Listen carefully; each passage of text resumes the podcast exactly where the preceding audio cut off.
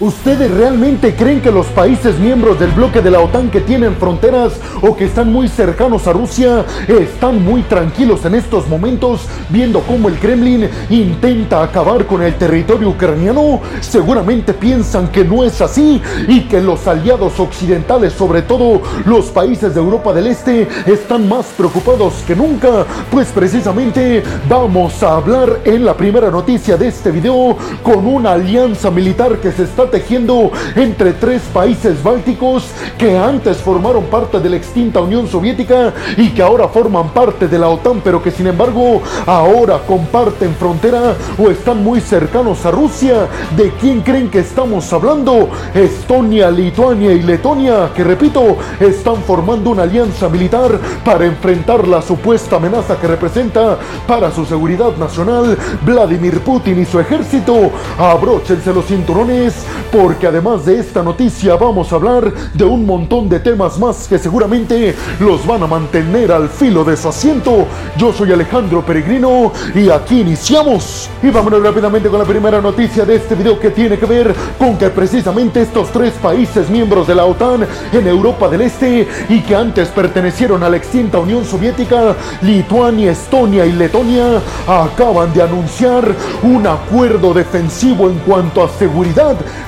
si escucharon bien, aseguraron estos tres países bálticos que se van a defender conjuntamente en el dado caso de que Rusia decide invadir o llevar a cabo alguna acción hostil en contra de uno de estos países. Los ministros de defensa de cada uno de estos tres países dijeron que el acuerdo defensivo se llama Acuerdo Defensivo Báltico Mutuo en contra de Rusia. Pero mucho ojo, no solamente están pensando en defender sus fronteras de Rusia, sino también de Bielorrusia, que conforme avanzan los días vemos cómo se van acercando cada día más militarmente hablando Lukashenko, el líder bielorruso, y Vladimir Putin, el líder ruso. Estos tres países anunciaron que van a llevar a cabo el despliegue de líneas defensivas en las fronteras de sus territorios con Bielorrusia y Rusia. Líneas defensivas que van a incluir municiones y poderío militar preposicionado que tendría básicamente el objetivo de iniciar rápidamente su funcionamiento en el dado caso de que vieran que tropas de Bielorrusia o de Rusia se aproximan hacia su territorio. Véanlo así, peregrinos. Estos tres países bálticos van a dejar todo listo en sus fronteras para responder de forma inmediata ante un eventual ataque en su contra. En el dado caso, repito, de que ataquen a uno de estos tres países, los otros dos tendrán que ir a defenderlo. Además, los ministros de defensa de los tres países Estonia, Letonia y Lituania aseguraron que cada uno va a comprar un sistema de misiles HIMARS a Estados Unidos. Está por demás decir que esta decisión del acuerdo conjunto entre los tres países responde a la invasión de Rusia a Ucrania que inició en febrero del 2022, ya casi dos años de aquella fecha. El acuerdo defensivo entre los tres países consiste en llevar a cabo la implantación de líneas defensivas en sus fronteras para evitar que tropas enemigas avancen hacia el interior de su país. El objetivo básicamente es defender el flanco oriental del bloque de la OTAN y evitar así que Rusia en el dado caso de que decida invadir a la OTAN se tarde mucho en estos tres países antes de llegar por ejemplo a Bélgica o a Alemania. Los tres países dijeron que todo esto se conjuga con el hecho de que van a seguir ayudando cada día más militar, humanitaria y económicamente Ucrania para vencer a Rusia. ¿Ustedes qué piensan? ¿Creen realmente que este acuerdo entre los tres países bálticos, Estonia, Lituania y Letonia, que en algún momento formaron parte de la extinta Unión Soviética, sea realmente necesario? ¿Creen que Rusia realmente quiere avanzar hacia las fronteras de la OTAN? Y vámonos rápidamente con la siguiente noticia de este video para hablar de que precisamente desde Rusia ya se pronunciaron al respecto de los ejercicios militares del bloque de la OTAN que acaban de comenzar el día de hoy en el territorio europeo, los más grandes del bloque de la OTAN desde la Guerra Fría, ejercicios militares a gran escala que van a incluir la participación de más de 90 mil tropas de la OTAN, ejercicios militares llamados Steadfast Defender Pues precisamente el viceministro de Asuntos Exteriores de Rusia, Alexander Grushko, dijo que estos ejercicios militares iniciados el día de hoy por la OTAN, lo único que le dice a Rusia es que el bloque acaba de implementar las mismas posturas que tenían todos los aliados miembros de la OTAN durante la Guerra Fría. Es decir, básicamente para Rusia, la OTAN ya piensa que está en una nueva Guerra Fría en contra del Kremlin. Ya les mencioné en un video anterior que estos ejercicios militares del bloque de la OTAN llamados Steadfast Defender tienen el objetivo de simular qué tan rápido y qué tan eficiente se llevaría a cabo el despliegue de tropas de Estados Unidos en los países de Europa del Este para defender al bloque de la OTAN ante un eventual ataque por parte de Rusia. Hasta el momento la OTAN no ha catalogado a Rusia como que es el principal argumento por el cual se están llevando a cabo estos ejercicios ejercicios militares. Sin embargo, parece obvio, ya que en la cumbre de la OTAN celebrada en Lituania en el mes de julio del año pasado, los miembros de la OTAN catalogaron a Rusia como la principal amenaza para la existencia y la seguridad de toda la OTAN. Es decir, que estos ejercicios militares obviamente estarían simulando qué tan rápido y qué tan eficiente se llevaría a cabo el despliegue de tropas estadounidenses en un marco defensivo de la OTAN ante el avance del oso ruso dijo que la OTAN está llevando a cabo una guerra híbrida total en contra de Rusia y que esta guerra la están llevando a cabo con la ayuda de los ucranianos. Según Grushko, el viceministro de Asuntos Exteriores de Rusia, los ejercicios militares realmente tienen el objetivo de ver qué tan rápido la OTAN podría responder en contra de Rusia. Aunque repito, la OTAN no lo ha dicho así. Tenemos que recordar que desde la crisis de los misiles en Cuba desplegados por la Unión Soviética, las relaciones entre Occidente o la OTAN y Rusia no eran tan malas como hasta ahora. Esto después de que Rusia decidiera invadir a los ucranianos, ustedes ya lo saben, en febrero del 2022. Ahí las relaciones prácticamente buenas que se habían tenido después de la caída de la Unión Soviética entre Rusia y Occidente se desplomó y ahora la relación es sumamente mala. Eso está por demás recordárselos. Por su parte, Sergei Lavrov, el ministro de Asuntos Exteriores de Rusia, Aseguró que Occidente con la OTAN, sobre todo, están intentando acabar con Rusia y que están utilizando Ucrania para lograrlo. Esto con la ayuda militar, financiera y humanitaria hacia Kiev. ¿Ustedes qué piensan? ¿Creen realmente que Zelensky es un títere de Occidente como aseguran desde Rusia? Y sobre todo, ¿cuál será el principal objetivo de estos ejercicios militares del bloque de la OTAN llamados Steadfast Defender? ¿Creen que sea lo que dice la OTAN que ellos únicamente están viendo qué tan rápido y qué tan eficiente Estados Unidos podría desplegar tropas en Europa del Este en un marco defensivo? ¿O creen lo que dicen los rusos, que los ejercicios militares tienen el objetivo de ver qué tan rápido se podría llevar a cabo un ataque en contra de Rusia? Los ven los comentarios. Y vámonos rápidamente con la siguiente noticia de este video que tiene que ver con la visita que realizó bastante sorpresiva al territorio ucraniano, específicamente a la capital, para verse las caras directamente en contra de Volodymyr Zelensky fue Donald Tusk, el nuevo primer ministro polaco con inclinaciones más izquierdistas y más progresistas y sobre todo con el objetivo de ayudar más que nunca en cuestiones económicas y militares a Ucrania. La visita se llevó a cabo con un objetivo principal, bajar las tensiones que habían estado llevándose a cabo entre Polonia y Ucrania durante los últimos meses. Esto después de que varios agricultores de Polonia bloquearan las carreteras con Ucrania para que no pudieran entrar a la Unión Europea granos y cereales ucranianos que son mucho más baratos que los polacos. A partir de ese momento vino una especie de rompimiento en la alianza cada vez más estrecha que se estaba dando entre Ucrania y Polonia, sobre todo teniendo a un enemigo en común, el oso ruso. Pues precisamente Donald Tusk le dijo a Zelensky ya en conferencia de prensa después de su reunión en privado en Kiev, en la capital ucraniana, que le reafirmaba el apoyo contundente de Polonia hacia Ucrania hasta vencer a Rusia. Además afirmó que Polonia no va a descansar hasta ayudar a Ucrania a conseguir esa victoria, porque dijo Donald Tusk, la seguridad de Polonia, de Europa y de todo el mundo libre está en manos de los ucranianos y debemos de evitar a toda costa que Putin consiga una victoria en Kiev. Zelensky dijo en conferencia de prensa también después de su reunión en privado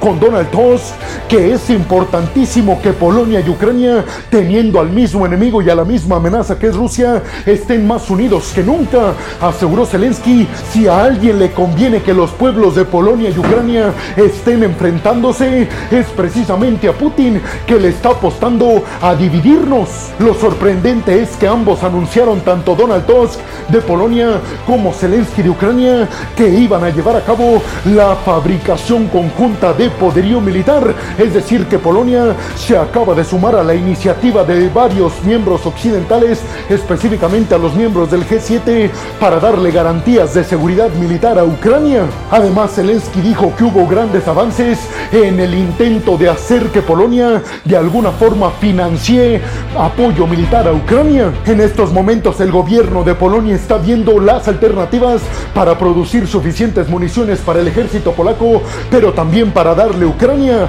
Y aseguró Zelensky, una buena opción es que se vengan las armamentistas polacas a producir en el territorio ucraniano, que sale mucho más barato y que estarían dándole también la oportunidad a Ucrania de aumentar sus niveles económicos. La visita de Donald Tusk a Ucrania se da justamente el día en el que se está celebrando el Día de la Unidad Ucraniana, que celebra la unificación entre la Ucrania occidental y la Ucrania oriental, que se dio en 1919. Pero ustedes qué piensan? ¿Creen que Polonia y Ucrania necesitan estar hoy más que nunca unidos en contra de un enemigo en común que tienen, que es Rusia? ¿Creen que a Putin le conviene que Polonia y Ucrania estén de alguna forma separados o desunidos? Y sobre todo les preguntaría, ¿creen que Polonia realmente pueda darle todo lo que necesita Ucrania para defenderse e inclusive para pensar en una victoria en contra del oso ruso? Y vámonos rápidamente con la siguiente noticia de este video que tiene que ver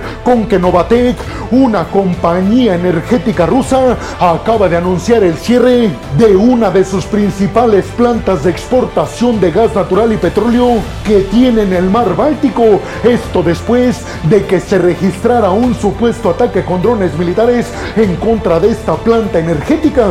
Medios ucranianos detallaron que la suspensión en el funcionamiento de esta planta de energéticos de Novatek en Rusia se debe a que precisamente drones ucranianos alcanzaron a llegar a esta planta. Pero ¿cuál es el problema aquí? Pues de hecho son dos. Primero tenemos que hablar de que este complejo energético ubicado en San Petersburgo que detuvo sus operaciones es crucial para las ganancias económicas rusas a través de sus energéticos. Pero además, teniendo en cuenta que la planta se ubica en San Petersburgo, en la región de Leningrado, esto significaría que Ucrania está incrementando muy rápidamente sus capacidades militares, sobre todo en cuanto a drones se refiere. Imagínense, un dron militar llegó hasta San Petersburgo e impactó en esta planta energética rusa, toda una proeza del ejército ucraniano. Hasta el momento, la agencia de noticias Reuters dijo que no pudo corroborar si realmente un dron ucraniano fue el causante de este incendio en esta planta energética en San Petersburgo, Rusia. Ahora bien, tenemos que decir que este tipo de incidentes lo que va a provocar es una respuesta más fuerte con drones y misiles por parte del Kremlin en contra de Ucrania. Residentes en San Petersburgo dijeron que ellos sí pudieron ver a varios drones militares acercándose a esta planta energética rusa. Justamente un día antes se registró un ataque con drones en contra de Briansk, también en contra de una petrolera rusa. Solo para que se den una idea de la importancia que tiene Novatek para la economía rusa, solo el año pasado del 2023, esta planta de Novatek en San Petersburgo que fue atacada produjo casi 7 millones de toneladas de condensado de gas para exportar. Imagínense las pérdidas que en estos momentos está teniendo el Kremlin. Recuerden ustedes lo que dijo Zelensky hace algunos días al respecto de que Rusia supuestamente tiene los mejores sistemas de defensa aérea protegiendo a sus tropas en Ucrania, pero dijo Zelensky, en donde no tiene a esos buenos sistemas de defensa aérea son precisamente en el territorio ruso, de alguna forma dejando entrever Zelensky que Rusia tiene muy descuidado su propio territorio debido a que ha enviado muchos sistemas de defensa aérea a las líneas en Ucrania. ¿Ustedes qué piensan?